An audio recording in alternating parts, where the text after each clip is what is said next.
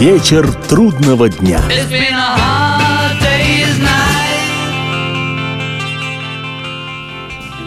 Приветствую всех, я Олег Челап, и в эфире программа «Вечер трудного дня», посвященная музыке и жизнедеятельности легендарного английского ансамбля «Битлз». 25 февраля отмечено в битловском календаре особой значимостью. В этот день родился самый младший из участников величайшей всех времен и народов группы гитарист Джордж Харрисон. Несмотря на то, что каждый из четверых участников «Битлз» персонаж отдельный, Джордж Харрисон отдельный совершенно. Он не просто один из тех, кто изменил мир, не просто безусловная рок-звезда планетарного масштаба и не просто музыкант с совершенно авторской ни на что и ни на кого не похожей музыкой. Харрисон, как истинный профессор рок-н-ролла, со своим особым видением мира, со своей философией и неиссякаемой притягательностью.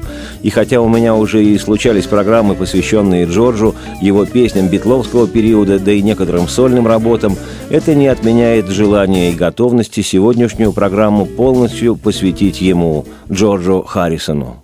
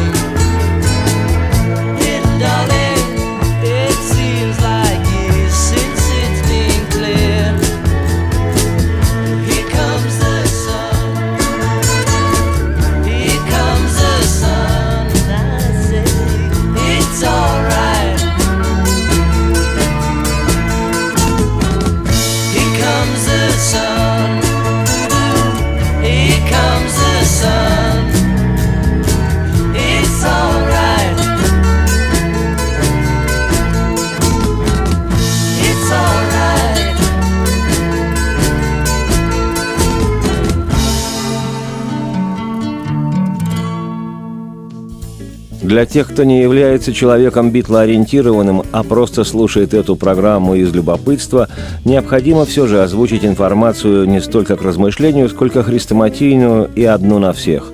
Джордж Харрисон появился на свет в благословенном городе Ливерпуле на севере Англии, как и другие битлы, но, как уже отмечалось, был из них самым младшим – Датой рождения Джорджа значится 25 февраля 1943 года.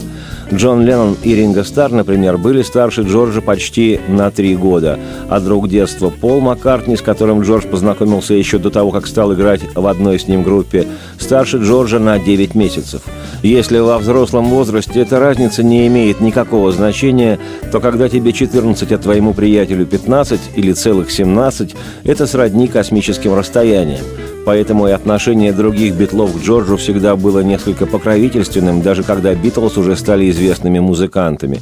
Но в свои подростковые 14 Джордж Харрисон весьма неплохо играл на гитаре, и уж во всяком случае аккордов знал больше, чем 17-летний лидер бенда Джон Леннон. Тот и вовсе брал на гитаре аккорды для банджа. Поэтому Джон и взял Харрисона в свою группу, хотя и жутко комплексовал по поводу возраста Джорджа. По словам Леннона, цитата, Джордж казался совсем ребенком. Однажды он предложил мне сходить в кино, но я сделал вид, будто очень занят. Я не признавал его, пока не познакомился с ним поближе. Джордж выглядел еще младше, чем Пол, а Полу с его детской мордашкой на вид можно было дать лет 10. Цитате конец. Так 17-летний горлопан Джон Леннон стеснялся, что у него в группе 14-летний ребенок. Но сработало фанатичное желание Джорджа играть рок-н-ролл.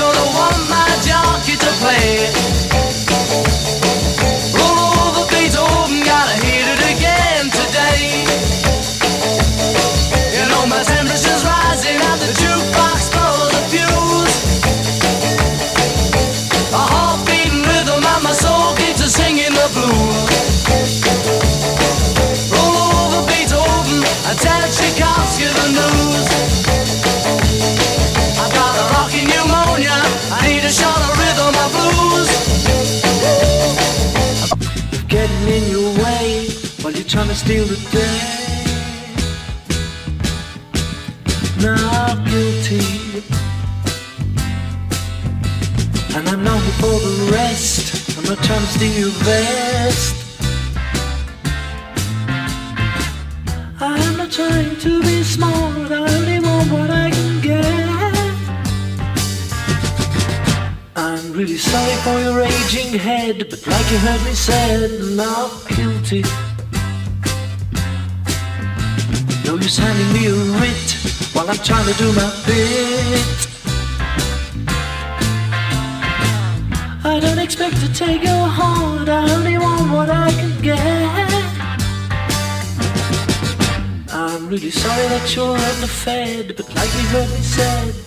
No.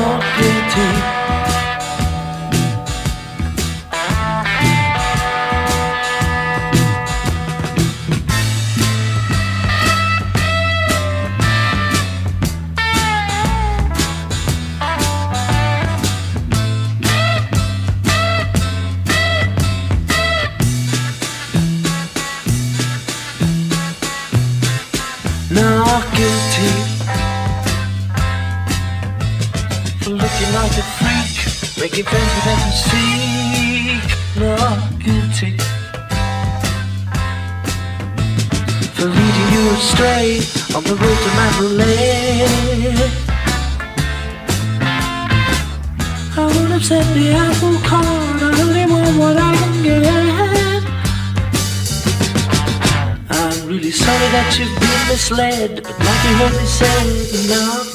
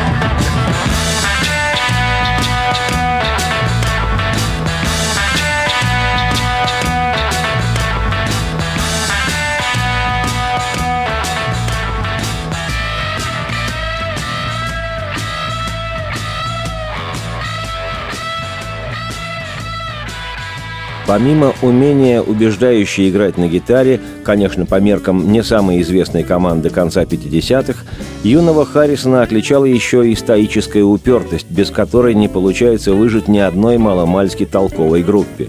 Качество это, пожалуй, самое необходимое в момент формирования рок-ансамбля, да и любого другого творческого союза. Тот же Леннон говорил, что в самые беспросветные для безвестных еще Битлз времена, когда опускались руки даже у всегда оптимистичного Пола Маккартни, Джордж Харрисон всегда свято верил в будущий успех Битлз. Цитирую.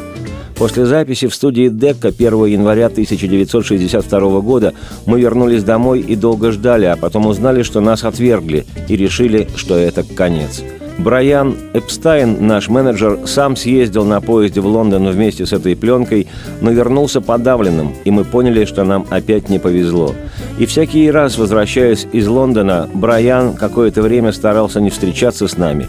Ему было трудно видеть нас, потому что он получил 20 отказов. Наконец, он приходил, чтобы объявить «Боюсь, нас опять не приняли». И это было тогда большим ударом для нас. Без записей нам было не на что надеяться. Мы думали, что ничего не добьемся. Только Брайан твердо верил в нас и часто повторял это, как и Джордж. Брайан Эпстайн и Джордж Харрисон. Цитате конец. Так что бойцом Джордж Харрисон был настоящим. Без этого в рок-н-ролле просто нечего делать. Ну а кроме всего прочего, у Харрисона было отменное чувство юмора – а это всегда скрадывает разницу в возрасте, даже существенную. Сам Джордж уже в 95 году, когда ему было за 50, шутил по поводу того, что был младшим из «Битлз», цитирую. «Я познакомился с Полом в автобусе, возвращаясь из школы. Я узнал, что у него есть труба, а он узнал, что у меня есть гитара, и мы сдружились. В то время мне было лет 13, а ему уже исполнилось или скоро должно было исполниться 14. Пол на 9 месяцев старше меня. Даже теперь, по прошествии многих лет, он по-прежнему на 9 месяцев старше. look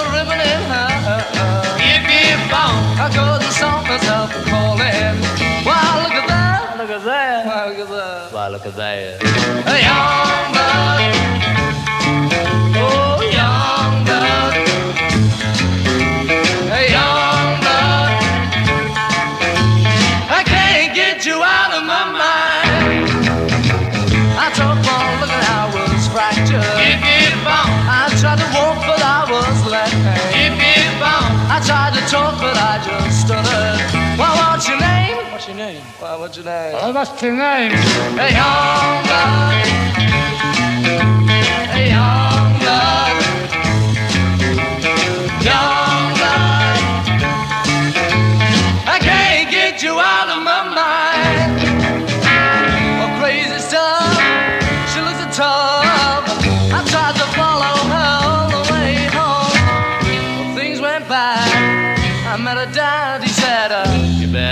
Leave my daughter alone. Well,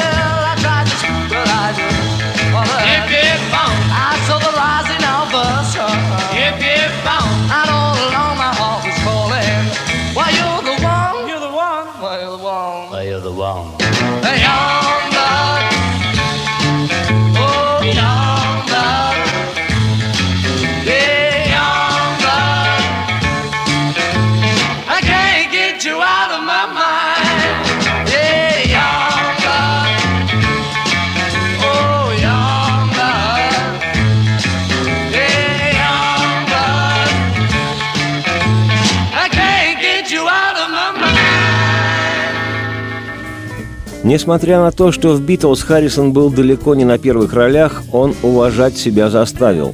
На счету Джорджа оказались, безусловно, классические песни, вошедшие в золотой фонд битловской музыки, и в их числе «While My Guitar Gently Weeps», «He Come the Sun» и, конечно, «Something», эта песня после Маккартневской «Yesterday» стала наиболее успешной в коммерческом отношении песней «Битлз». К 1980 году, за 11 лет с момента записи, количество кавер-версий «Something», то есть записей этой песни в исполнении других артистов, перевалило за 150. Любопытно, что «Something» — вторая по популярности и частоте исполнения битловская песня, была всего лишь 17-й по счету вещью Харрисона в группе. Песню эту Джордж посвятил своей первой жене Патти Бойд, которая вскоре стала женой его друга, гитариста Эрика Клэптона, а тот, в свою очередь, посвятил Патти Бойд одну из самых известных своих знаменитых вещей «Лейла». Впрочем, вернемся к песне «Something». Сам Джордж Харрисон позже рассказывал, что в момент сочинения мелодии этой песни ему представлялся кумир его юности Рэй Чарльз, поющий его, Джорджа Харрисона, песню. Как известно, мысль материальна. Вскоре после этого великий Рэй Чарльз действительно записал «Something» Джорджа Харрисона, причем сам Джордж считал запись Рэя Чарльза лучшим исполнением своей вещи. Вообще же после того, как «Something» вышла на битловском альбоме «Abbey Road», а еще и на сингле, тираж которого составил 2 миллиона экземпляров, песню эту записывали известнейшие музыканты с мировым именем – Элвис Пресли и Джеймс Браун, Смоки Робинсон и Джо Кокер, Вок и Фрэнк Синатра – Синатра и вовсе назвал «Something» величайшей и лучшей песней о любви и сказал, что взял бы ее с собой на необитаемый остров. Тоже мне Робинзон. А начиная с 2002 года и Пол Маккартни непременно исполняет «Something» во время гастрольных туров. Да и сам Джордж всегда играл эту песню на своих редких концертах в постбитловские времена, как, например, случилось это и в Японии в декабре 1991 года.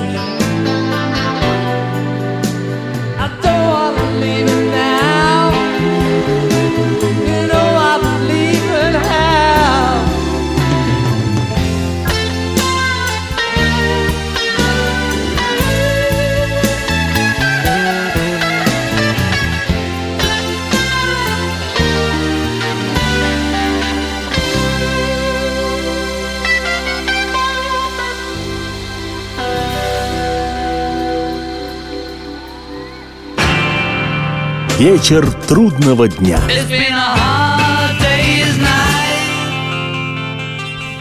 Это программа «Вечер трудного дня», посвященная музыке и жизнедеятельности легендарного английского ансамбля «Битлз».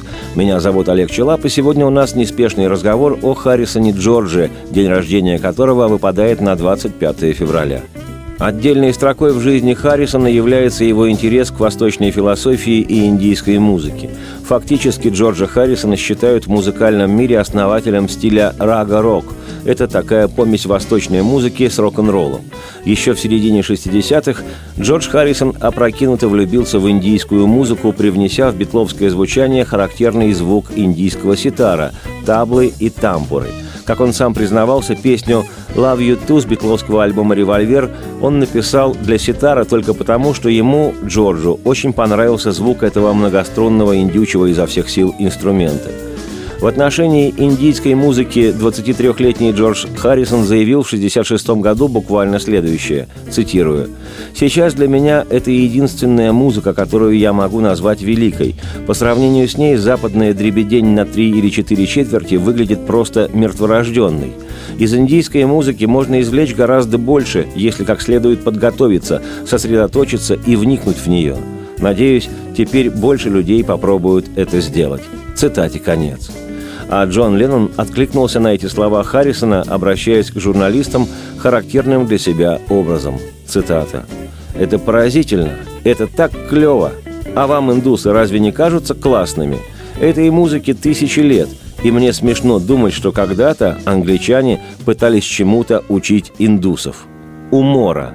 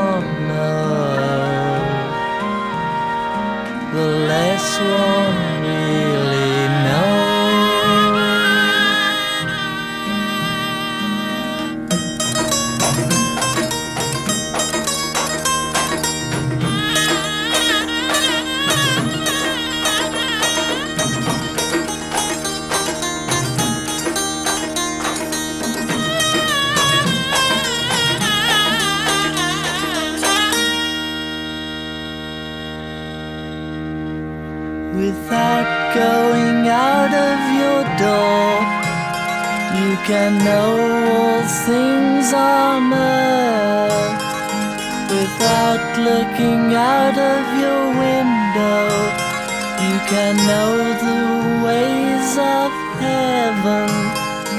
The farther one travels, the less one knows the less one really knows.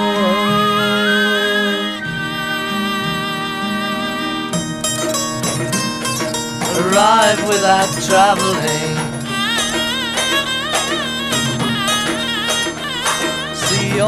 without looking, do all without doing.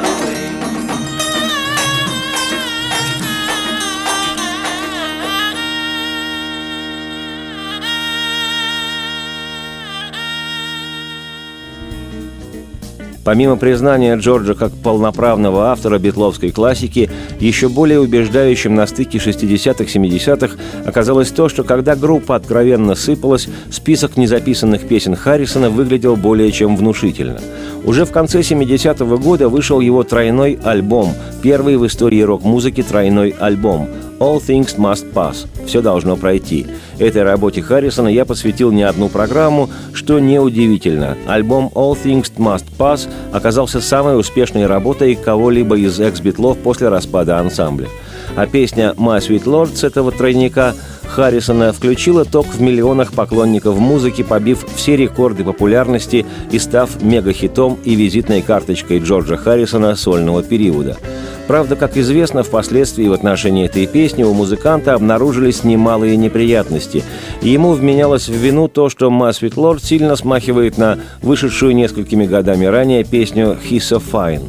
Джордж вынужден был являться в суд в обнимку с гитарой и играть прямо в зале заседаний.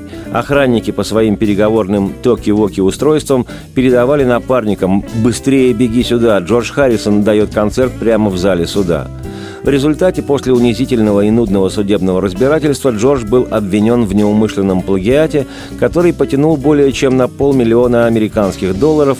Таковой оказалась сумма штрафа. Однако Джордж не сильно обеднел, а главное, сути это не изменило. Песня «My Sweet Lord» так и осталась в истории мировой музыки истинным волшебством Джорджа Харрисона. Незадолго до ухода в иные миры Аккурат к 30-летию выхода своего тройного альбома Харрисон в 2000 году перезаписал песню «My Sweet Lord», убрав из ее запевной гитарной мелодии те ноты, которые по решению суда были им неумышленно заимствованы. Сути это, как я уже говорил, не изменило, «My Sweet Lord» остался «My Sweet Lord'ом» тексте песни, этой, с одной стороны, популярной песни, а с другой стороны, религиозного гимна, упоминается и христианское восклицание «Аллилуйя» и кришнаитская мантра «Хари Кришна». «Мой Господь, милый Бог, мой Господь, я так хочу узреть Тебя, так желаю быть с Тобой, так хочу узреть Тебя и только этого так долго ждать. Господь мой, Милый мой Господь, я так хочу познать Тебя и так хочу идти с Тобой, чтобы показать Тебя другим, и я бы смог. Господь мой, милый Бог, мой Господи, Аллилуйя, Аллилуйя, Хари Кришна, Хари Кришна, Кришна, Кришна, Хари Хари, Хари Рама, Хари Рама, Рама Рама, Хари Хари, Аллилуйя, Аллилуйя, Хари Кришна. Чего в этом устремлении Джорджа Харрисона было больше – неуемной религиозности неофита или истинной веры? Кокетство мегазвезды или здоровой рок-н-ролльной дурковости – Сейчас я это разглядывать в микроскоп не стану. Так же, как не стану сегодня говорить вслух о мотивации Джорджа Харрисона переплести, казалось бы, разнородные понятия «Аллилуйя» и «Хари Кришна», хотя лично я уверен, что на самом деле только кажется, будто эти понятия разнородны. Зная одно, в своей песне «My Sweet Lord» Харрисон перекинул мост между чувством к Богу Востока и чувством ритма Запада – Помнится, великий английский поэт и писатель Редиард Киплинг выражил, что вместе им не сойтись Западу и Востоку. У Джорджа Харрисона получилось неосуществимое –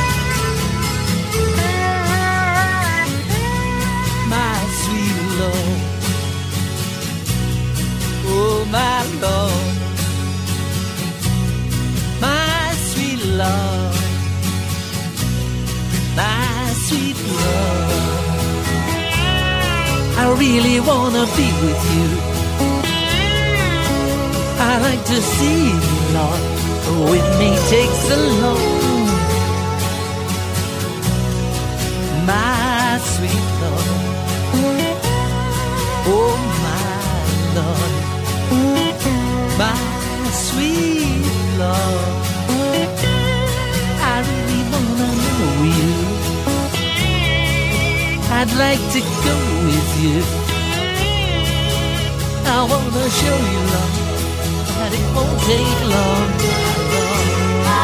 Hallelujah. Oh, my sweet love. Hallelujah. My sweet love. Hallelujah.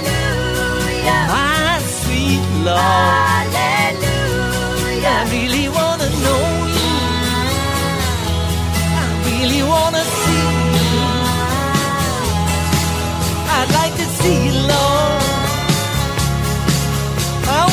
You it.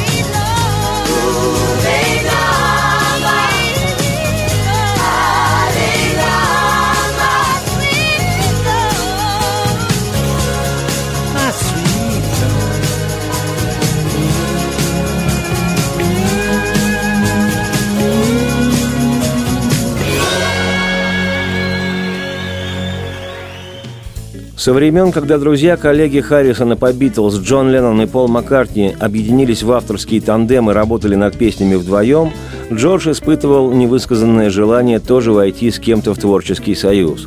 Джон и Пол, младшего участника группы, Харрисона Джорджа, к себе в соавторы не позвали – Робкие попытки Джорджа еще в начале существования «Битлз» сочинять вместе с кем-нибудь из старших друзей вылилось в совместную с Ленноном инструментальную вещицу «Cry for a Shadow» – «Плач по тени», в названии которой обыгрывалось название группы «Shadows», аккомпанирующей главному, как считали сами битлы, конкуренту британскому поп-певцу Клиффу Ричарду.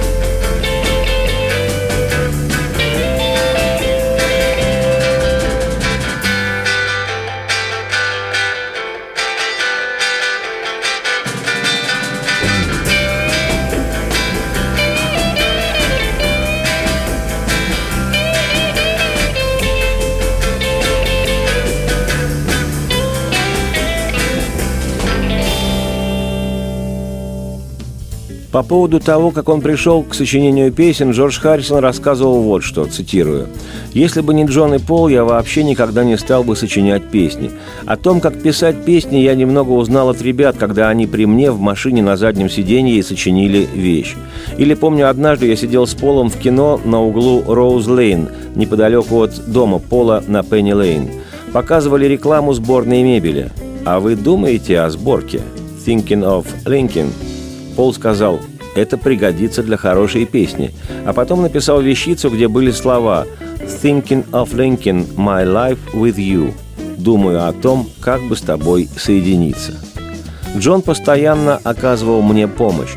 Он говорил что-нибудь вроде «Когда пишешь, старайся сразу закончить всю песню, потому что если ты бросишь ее, потом дописывать будет труднее». И это правда. По крайней мере, как правило, так и бывает – он дал мне несколько ценных советов.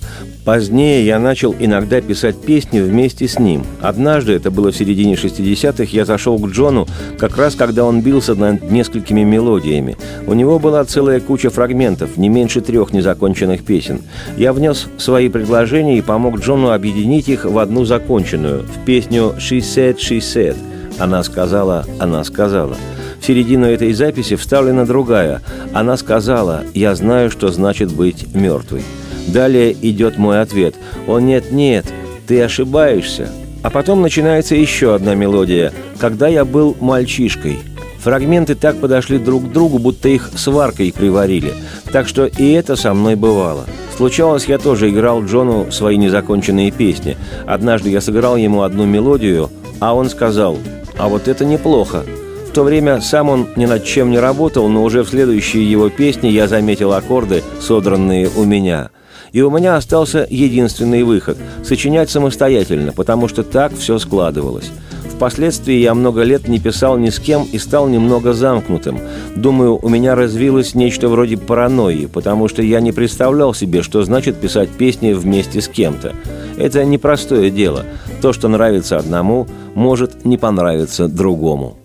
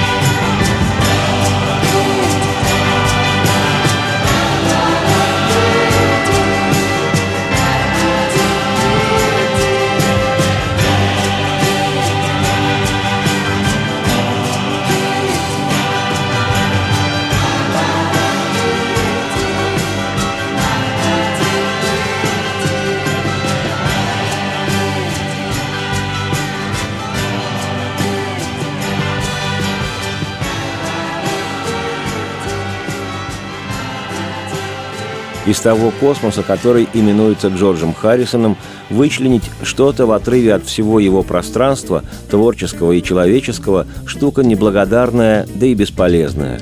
Нужно целенаправленно говорить о том, как, например, в 1971 году Джордж организовал также впервые в мировой истории благотворительный рок-концерт Фонд помощи Республики Бангладеш. Об этом я уже рассказывал в нескольких своих программах. О фантастическом с битловской музыкой шоу «Лав» канадского цирка «Де Солей» я уже делал несколько передач. Идея этого спектакля с персонажами битловских песен принадлежала также Джорджу Харрисону.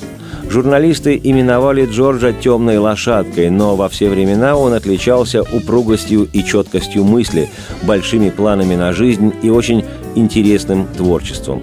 Это он придумал в середине-конце 80-х супергруппу Traveling Wilburys, в которой с его легкой руки оказались мегазвезды Боб Дилан, Рой Орбисон, Том Петти, Джефф Лин и он сам, Джордж Харрисон. Это он, бывший Битл Джордж Харрисон, занимался продюсированием фильмов в созданной им в 1978 кинокомпании Handmade Films. Это он, единственный из битлов, выпустил автобиографическую книгу, названную по его песне битловского периода «I Me Mine», Книга известна тем, что в ней нет ни единого упоминания Джона Леннона. В то время Джордж был сильно раздосадован и зол на Леннона. А самого Джона такой демарш Джорджа очень обидел. Но об этом уже в другой раз. Джордж Харрисон был страстным поклонником автогонок и не только не пропускал Формулу-1, но и сам гонял на автомобилях Шумахера стремительной сборки. И просто времени не хватит перечислить все, что сыграл, спродюсировал и просто прожил Джордж Харрисон, этот, как его когда-то называли, «тихий Битл». И музыка его оказалась больше одной жизни самого Джорджа. Я, Олег Челап, автор и ведущий этой программы «Вечер трудного дня», поздравляю всех с днем рождения Джорджа Харрисона и оставляю вас с его музыкой. Радости вам вслух и солнце в окна, и процветайте!